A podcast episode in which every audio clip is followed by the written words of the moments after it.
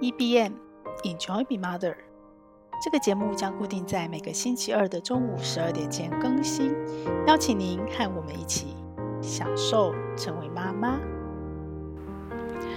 妈妈，大家午安，我是斜杠的平凡妈。时间过得好快哦，这样斜杠的身份也持续了大概一年多了，一年多。简单讲，应该算严格讲是一年。对，我有结案，然后我做自己的课程，然后我做我自己想做的事，我喜欢的事。然后我的梦想其实是，我如果可以把这样的路径，把它变成一种毫无负担、可复制的模式，那就可以有更多的妈妈有更多的选择。她如果不喜欢纠团，她如果实在没有办法回到职场朝九晚五的上班，她还可以有其他的选择。她可以在她当妈妈的。呃，不得不离开职场，或不得不暂时不赚钱，可是他拥有赚钱能力的这个情境下，他可以有其他的选择。我很努力，我真的在努力。然后啊，这也回扣到我们今天要分享的题目，我真的非常喜欢礼拜二录 podcast 的时间。如果我可以把手上很多的工作，就慢慢慢慢的把它建置成型，慢慢的成功之后，我有更多的时间。其实我在想，我最爱做的事情应该就是录 podcast 跟写文章，这两个我最喜欢的事情。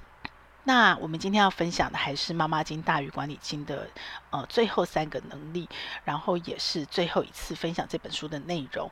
我看了前面的九种能力，我其实都深深的感动，而且我很有共鸣，我有很深的共鸣。那大家可以回头再去听我前面的六十六一六二这三集。但是呢，我一到看到最后这四章，其实坦白说，那时候看到标题的时候，我对这三个最后这三个我是比较无感的。因为我忘记书里面写什么内容了，上一次看已经是十几年前了，所以这次复习的时候，我看到三个标题，最后这三个的能力的时候，一个是诚信的习惯，一个是轻重缓急，一个是公平，我就觉得哦，这个是一个比较呃形而上的层次的，所以我比较对这个没有没有情绪，没有共鸣。等到我真的回头去复习内容的时候，天哪！我只有看这三个单元的时候，我的眼泪拼命的掉。我的眼泪拼命的掉，我深刻的共鸣，然后我才发现哦，这三个，所以我后来就把题目本来是十二种能力嘛，我就把它改成九种能力。最后这三个我觉得是态度。那为什么会眼泪拼命的掉呢？嗯、给大家听这一句哦，他的第一个，我所谓的第一个态度，诚信的习惯，不只是诚信哦，你还必须有诚信的习惯，你要养成习惯。那它的开头一开始去形容这一章的那个起点，启动这个章节的点就是这句话：适当的陪伴以及无条件的爱。哦，我我我我看到这两句话的时候，我就意识到说，哦，对，诚信，你讲到诚信就好道德层次有没有好高哦？然后我没有意识到这一个部分，但是呢，当我看到适当的陪伴跟无条件爱，我脑子就突然出来了很多的画面。很多很多的画面，然后我才凭我自己的感觉去连接到说，哦，他在讲的诚信是什么？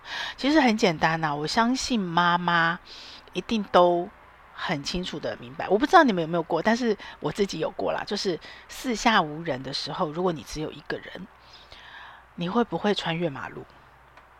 甚至哦，你就看到那个牌子上写着说，此刻不宜穿越马路，因为它可能没有红绿灯，它可能是危险，可能会有车速很快，可能有里长立了个牌子。但是你赶时间，你非常赶时间，你会不会穿越马路？我会诶，年轻的我会诶，但是我生了孩子以后会不会？哎，我不敢了，我真的变胆小了。胆小有两个原因，比较外显的原因是。你手边可能拎着孩子，你自己的危险你可能会忘记，可是你有了孩子，你生怕出什么事情，所以你不敢，你不敢拎着孩子过马路，甚至于红绿灯你要抢红灯我都不敢。我当妈妈上班妈妈的时候，真的把时间掐得太紧，所以有好几次那种红灯呃绿灯快变红灯的时候，我还是会跑步，即使穿着高跟鞋跑小碎步跑过。那我女儿其实抱怨过我说，你就等下一次会怎样？对，可是对我来讲，可能就你等下一次你就多差个几分钟，我可能就赶不上车，我可能就迟到，所以这是我的坏习惯，我自己很有意识知道这是坏习惯，但是我有意识有觉察。可是如果是我年轻的时候，这有什么，对不对？可是有了孩子以后就变得不一样了。那还有一个比较内在的层次，其实是我在做示范呢。我如果从小孩两岁到四岁到八岁到十岁，我不只是绿灯变红灯，快步抢抢红灯。我这个妈妈给他的背影跟示范就是：哦，我明明看到那个大牌子说不能够穿越马路，我还带着他穿穿越马路。我再告诉他的就是，你可以这么做。那我怎么管他？OK，管教是一个层次嘛，我怎么能够说服他？我怎么能够管教他？我有什么资格来要求他？另外一个层次是他看到我就是这样，他心里潜移默化就是这样，所以我就很深刻的明白说，当了妈妈为什么这三个放在最后，然后是跟妈妈有关，是对作者来讲是一种能力，对我来讲却是一种态度。但是让我掉眼泪的还不是这个，也不是说哦，像我现在在做这件事情，当然我希望能够。陪伴很多的妈妈，可是其实最根本、最根本，我其实想陪伴我的两个女儿。如果我可以做到，我自己是一个不管碰到什么挫折、什么难关，我都能享受的妈妈，那么呢，我相信我的女儿可能现在不知道，当下选不到，可是有一天，有朝一日，如果她也选择在她生命里成为妈妈，她碰到了什么难关，碰到了什么挫折要克服，她就有可能。有可能会想起他妈妈以前怎么做，会想起妈妈的背影。其实想起妈妈的背影，不管是好是坏，我觉得都是对女儿都是一个生命的教育。所以对我来说，当我只是自己的时候，可能我没有那么多的，就像作者他整理的，还有他里面访问很多妈妈，在政治圈也好，在呃商场也好，在教育圈也好，很多的妈妈。他们会因为生了孩子而对自己有所要求、有所改变，然后他们会因为看着孩子而自然而然的去养成所谓的诚信习惯，去遵循什么？那这个诚信里面，为什么他一开始是用适当的陪伴来代替的，来无条件爱来的？因为陪伴就是一个最难、最难、最难的承诺，偶尔陪一次。可能容易一点，你要天天陪，时时陪。所以其实你知道吗？当小孩还小时候，我相信很多妈妈会有共鸣。哎，讲床头故事这件事不难啊，绘本买一买，讲一讲。但难不难？其实很难。你要天天讲就非常难。你很累很累，心情很不好的时候，你还要声声色俱佳的讲，然后你还要演，你还要持续讲。其实难的是习惯。是习惯，而那个习惯的背后是爱的承诺。不管你是陪伴，不管你是无条件的去承诺他，所以当你有了承诺，父母就被迫必须学习诚信。因为我才意识到说，哦，为什么那么讨厌不守承诺的人？其实可能当妈妈真的有强化这件事情。因为我自己，当我不能对孩子守承诺，那那个挣扎、那个痛苦，哦，其实是被加强的。对，所以。为什么诚信会跟陪伴有关，会跟爱有关？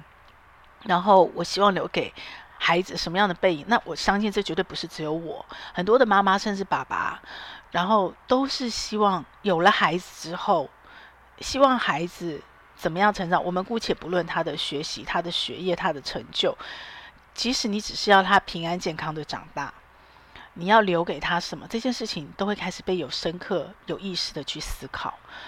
所以呢，从这个角度来看，你就会理解说：哦，为什么？为什么妈妈当了父母以后，你成为妈妈之后，你会更容易把诚信、承诺这件事情，把它变成一个习惯，然后这个习惯变成你的态度。而这个态度会，如果你有一朝一日，不管你是回到职场，或者是像我的题目说的，你你你决定创业做老板。不管那个创业做老板是因为回到职场不顺被逼的，或者是你自己发现你的热情，然后你发现了你的与众不同，你找到了一个很利基的市场，你决定创业当老板都好。这个所谓诚信的习惯，其实是妈妈过程中养成的。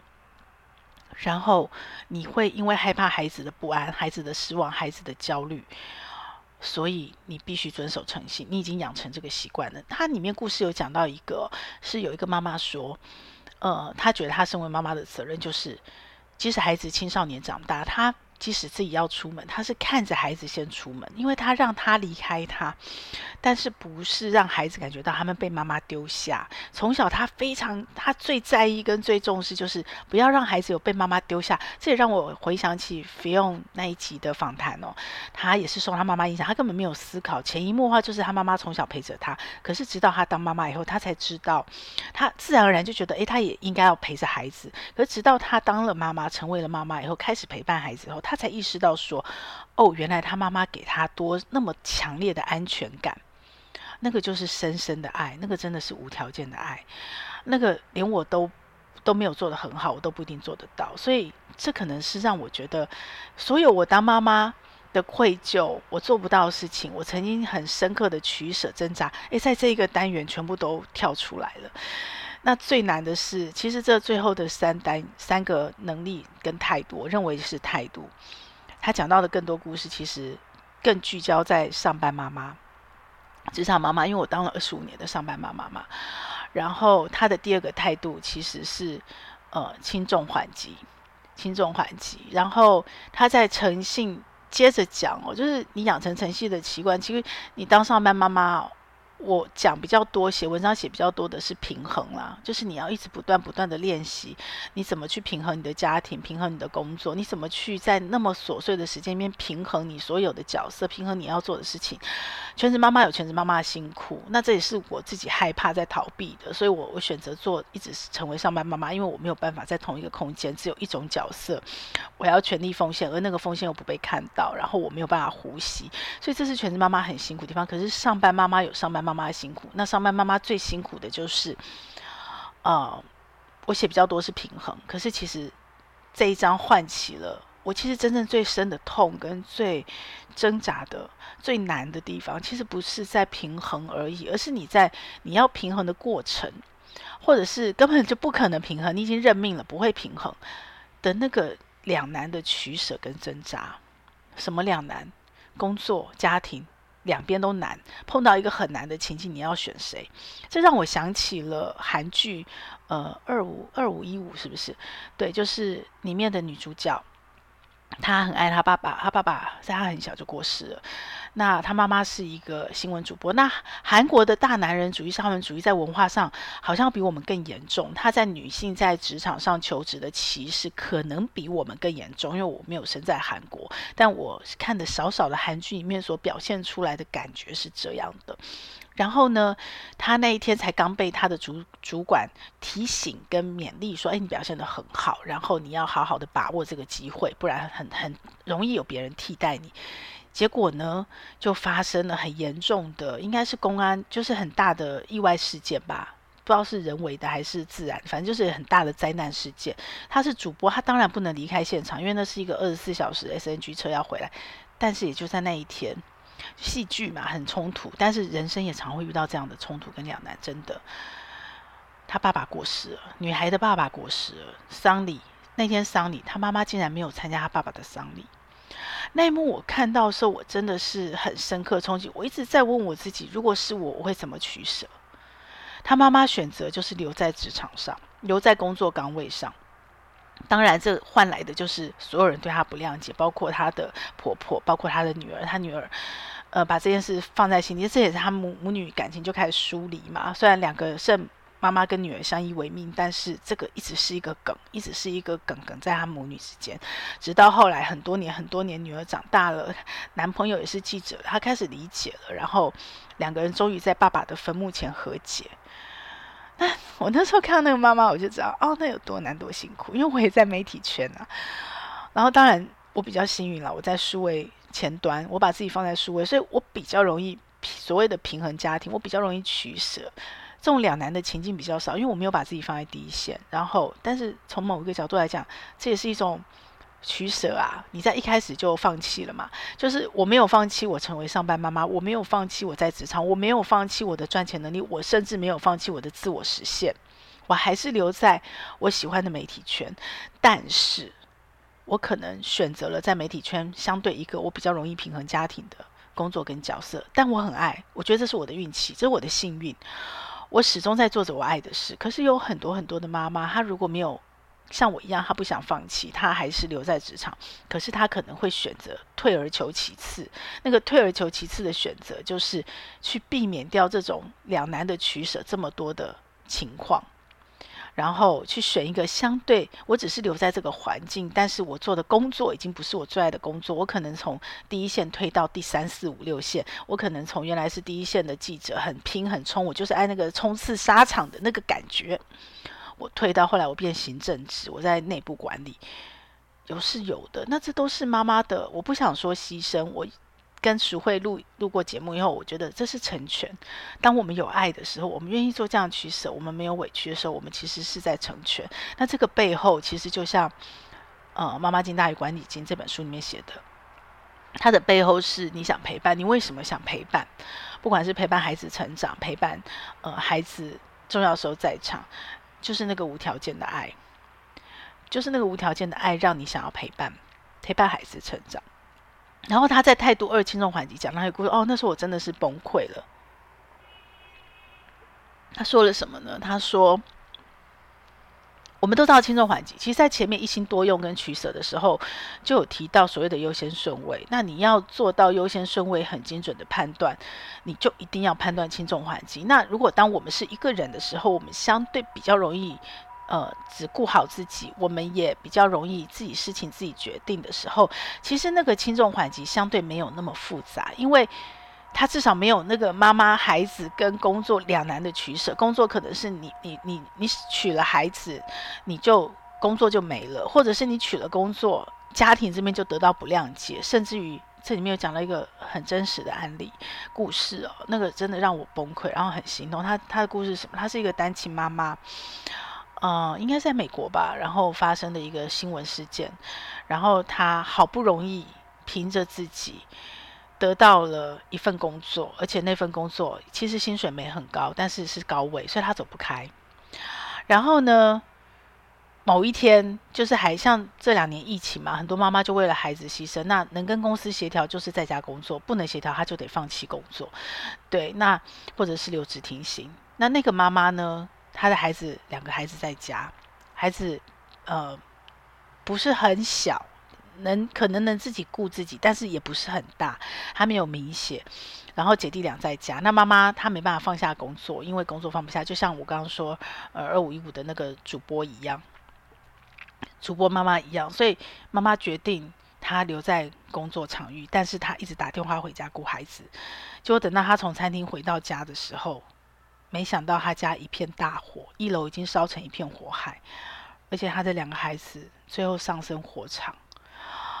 哦，最后可能是美国吧，反正书上写就是法律上判妈妈有罪，妈妈被关起来了。我们姑且不论法律上她有罪无罪。哦，天哪，那个妈妈多心痛，她一辈子诶，一辈子，我相信她一辈子的纠结，她是她杀死了两个孩子，可是是她杀的吗？对不起，对。我觉得这就是很多妈妈的无奈跟遗憾了。这也是为什么我看到最后这三个单元的时候会这么的崩溃跟揪心嘛？因为可能没有到这么大的，因为没有人想到说我不过是在餐厅把这个班上完，然后也不过就这么一天，可是这么一天就会失火。那当然了，这就是每个人的取舍嘛。如果是我，就像如果我是那个主播，我一定会回家，回家，然后参加我。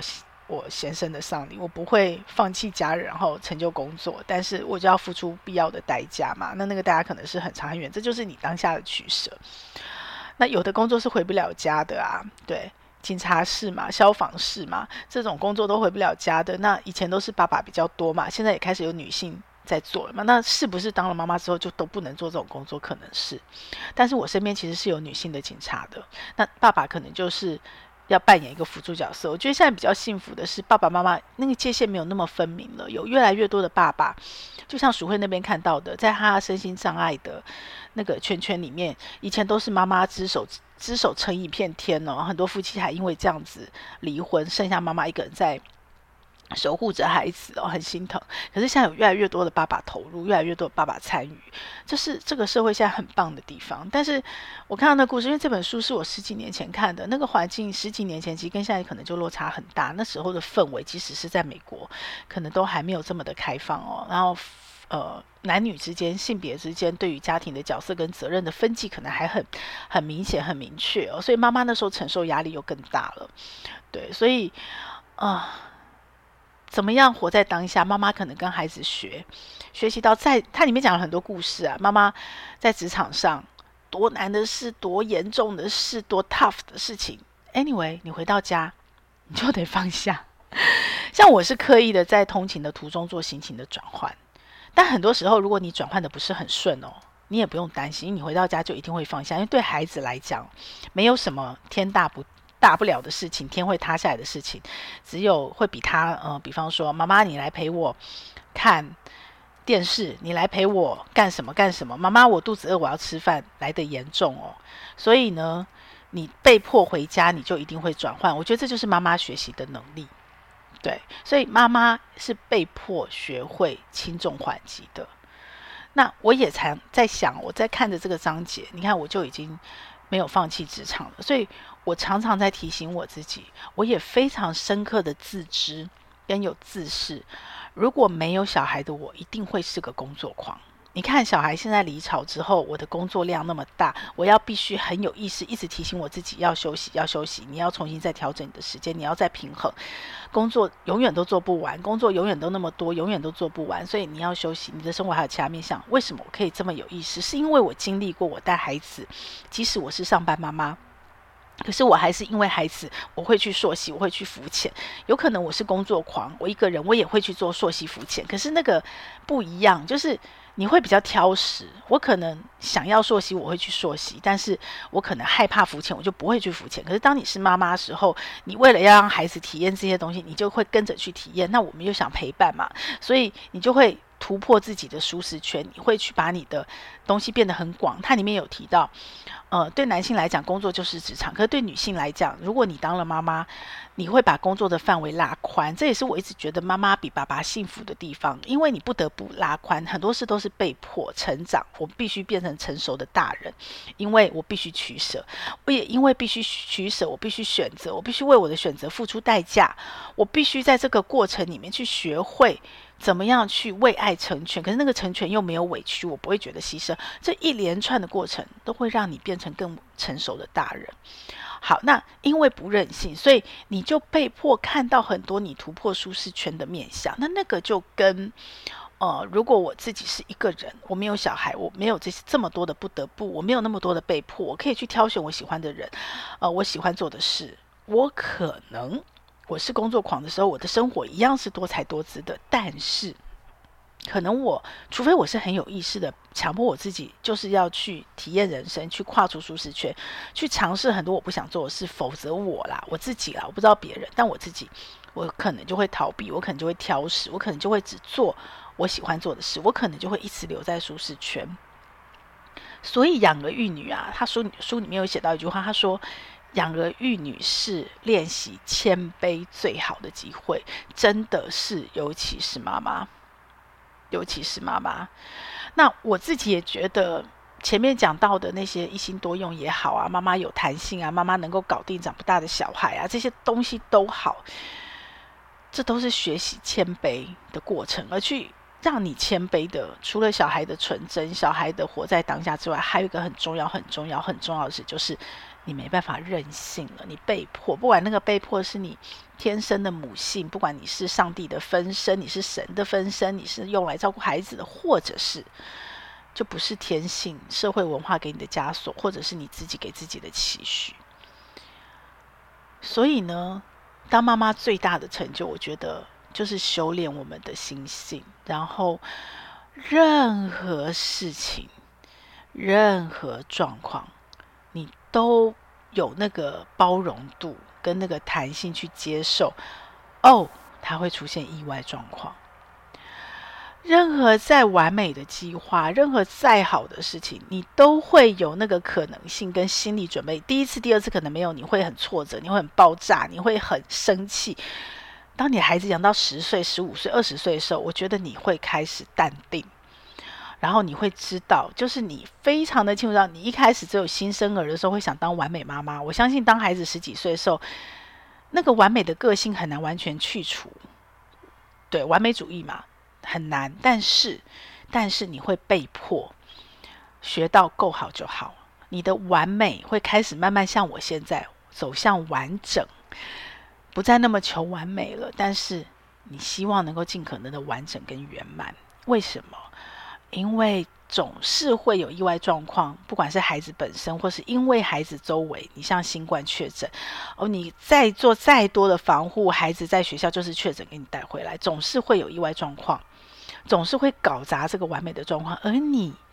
你不只对这这个搞砸这件事情，你可以不生气，你可以情绪淡定，你还可以微笑。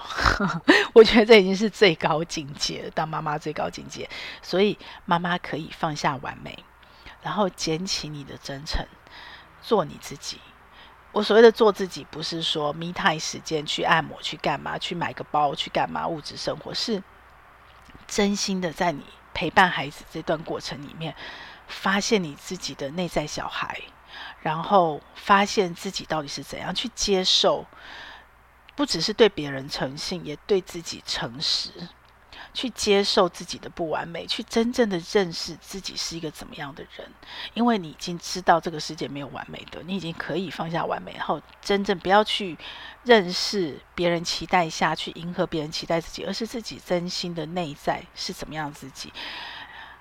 孩子看着你的背影在成长，同样的，我觉得妈妈们也看着孩子天真的眼神在成长。我们也在陪伴孩子，无条件的爱陪伴孩子的过程中，我们一直不断的在发现自己，发现自己那个内在的小小孩，发现自己自己最想要的到底是什么？对。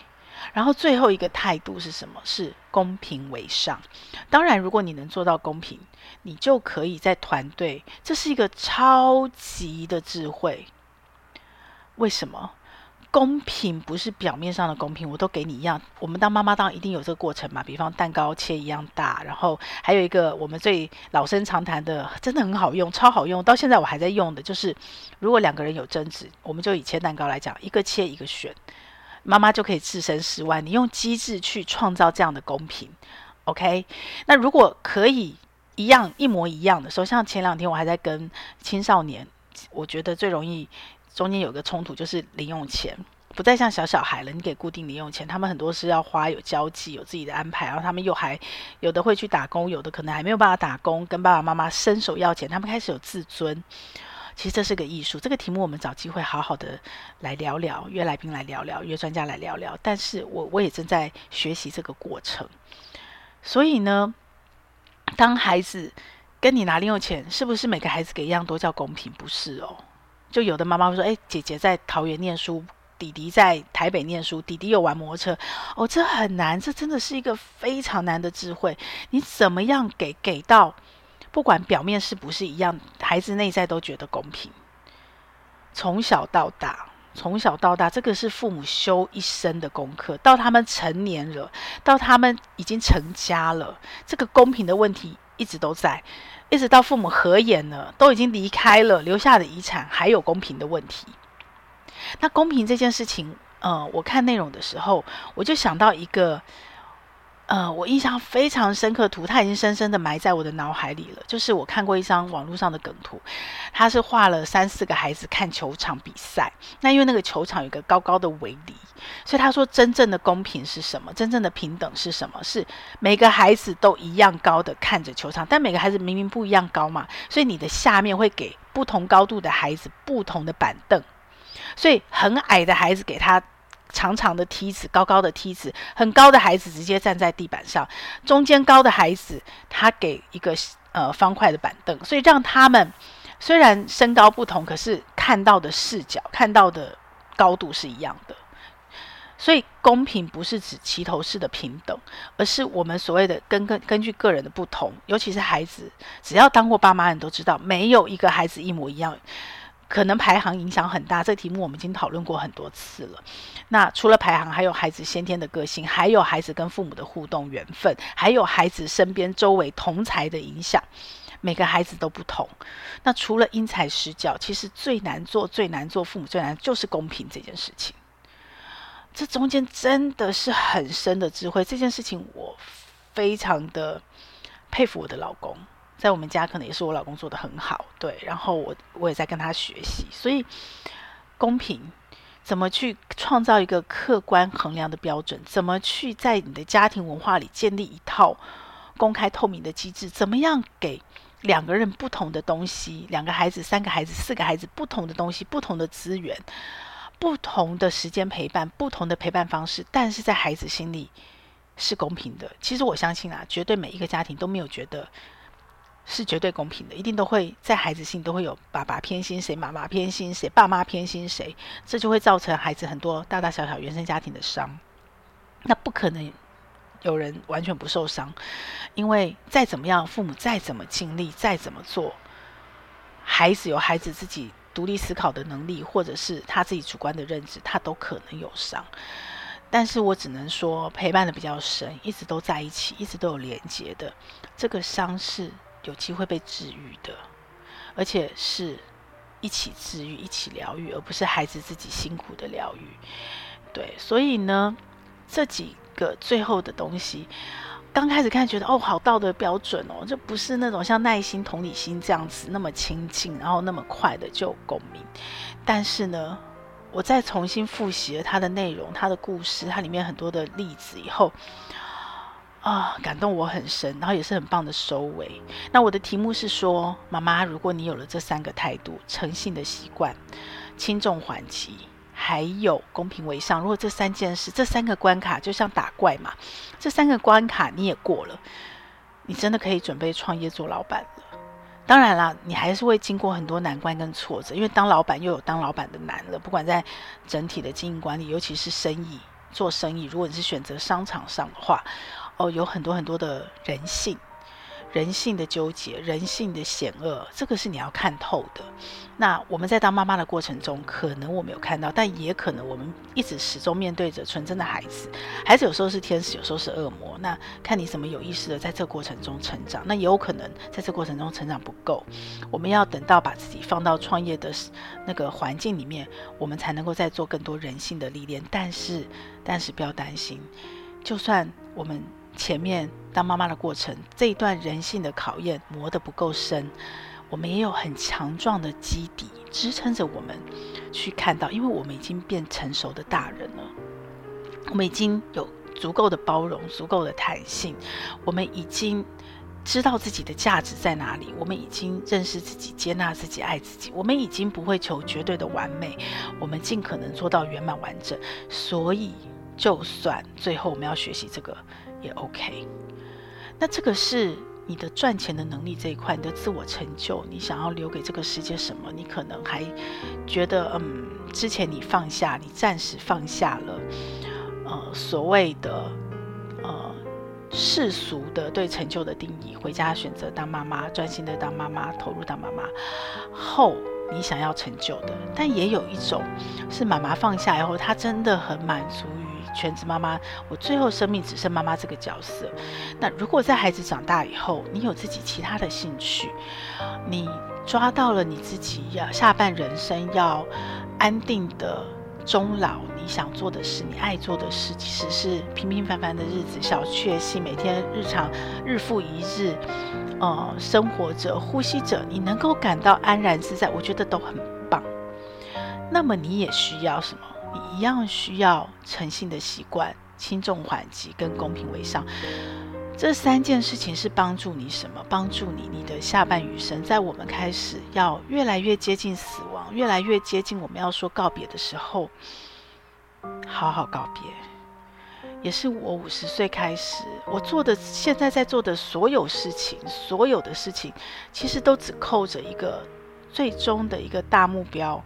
就是我要好好的告别，不管我想留下什么，不管我想要再怎么样陪伴家人，不管我要怎么样发现我自己，我要怎么样去更享受成为妈妈其实都是一个大最终最终的大目的，就是我要好好告别。这个好好告别的时间，因为我知道那个当下冲击，我经历了太多生生离死别，那个冲击很大，而且你会来不及，所以我我让自己提早把时间拉长。就像我的投资，我没有办法眼光那么的准，那么的厉害，那么的专业，挑到一个呃一定赚钱的股票，而且赚很多倍的股票。我不要这样做，我做时间的朋友，我把时间拉长，我用时间复利来帮助我把风险降低，来帮助我把报酬变高，帮助我让它很稳定的获利，可以帮助我自己比较安稳的度过我的下半余生，甚至我还可以留点什么给这个世界。所以就是好好的告别。那我自己觉得，呃，前面的九种能力，所谓的一心多用，搞定长不大的小孩。然后成为协商专家，然后可以很用心的、全然的倾听，然后会有耐心，更有同理心，然后明白人各有所长，把人放在对的位置，然后所以你会很会激励人，然后你也知道怎么做放手。从放手开始，其实我觉得就已经是态度了。到后面诚信的习惯，到你分得清楚人生的轻重缓急，你被孩子训练过以后，当孩子有生命危险的时候，你更清楚知道，我当然是守着孩子，远比我所有工作成就都重要的时候。当你知道什么叫做你可以很清楚的看到人各有所长，然后给每个人不同的资源，然后去创造一个相对公平的环境的时候。我觉得不只是创业老板的这个层次跟问题，是你的人生。呃，我还没有做到，我还在练练习，我还在努力。可是我已经看到那个我想要的优雅跟圆满的可能性，我看到了那一点点的光。其实有了孩子，我们看到就是希望。我觉得现在让这个世界让人比较难过的是，很多孩子眼神死，不管他严重的是自杀，或者是。不严重的焦忧，呃，相对比较轻微的忧郁症，或者是，呃，起床没有希望、没有期盼的那个眼神死，这是让我最最难过、最担心的一个点。那我们怎么样从父母开始，尤其是妈妈，整天跟孩子黏得最深，至少在孩子的成长阶段，那保鲜期的十十年甚至不到十年，跟孩子连接最深的妈妈。我们能够对未来带着希望，我们因为有小孩，因为我们自己的热情、自己的梦想，我们能够对未来带着希望，而不会眼神死，而不会想自杀。我我不敢讲大家不会忧郁，这环境真的太辛苦了。但是即使我们陷入忧郁症，我们还有机会让自己起来。我觉得这都是对孩子的一个潜移默化的影响，跟身教的影响跟示范。那这些到最终其实成就的就是。放手的智慧，诚信的习惯，轻重缓急，拾起你的真诚，放下完美，走向完整，然后去享受成为妈妈，享受你的一生，享受你自己，在你的下半余生，在你的上半生努力了，尽力了。做了那么多事之后，我们可能想成为曾经想成为优秀的自己，曾经想成为完美的自己，曾经想成为更好的自己，这些都是我的人生阶段曾经有过的目标。而现在，即将五十岁的时候，我只想成为我想成为的自己。我想成为的自己是谁呢？是什么样的人呢？是怎样的自己呢？我们一起，一起来成为想成为的自己，一起。享受成为妈妈的过程和所有的结果。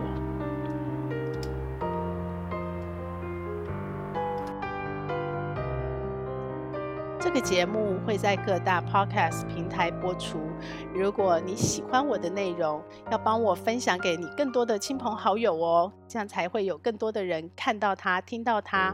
然后也请你帮我在 Apple Podcast 留下你的留言，以及帮我按下五星好评，这样我才能在排行榜上被看到，被更多人听到。谢谢你，希望我们一起来享受成为妈妈，享受快乐。也享受痛苦，让我们一起来享受成为妈妈。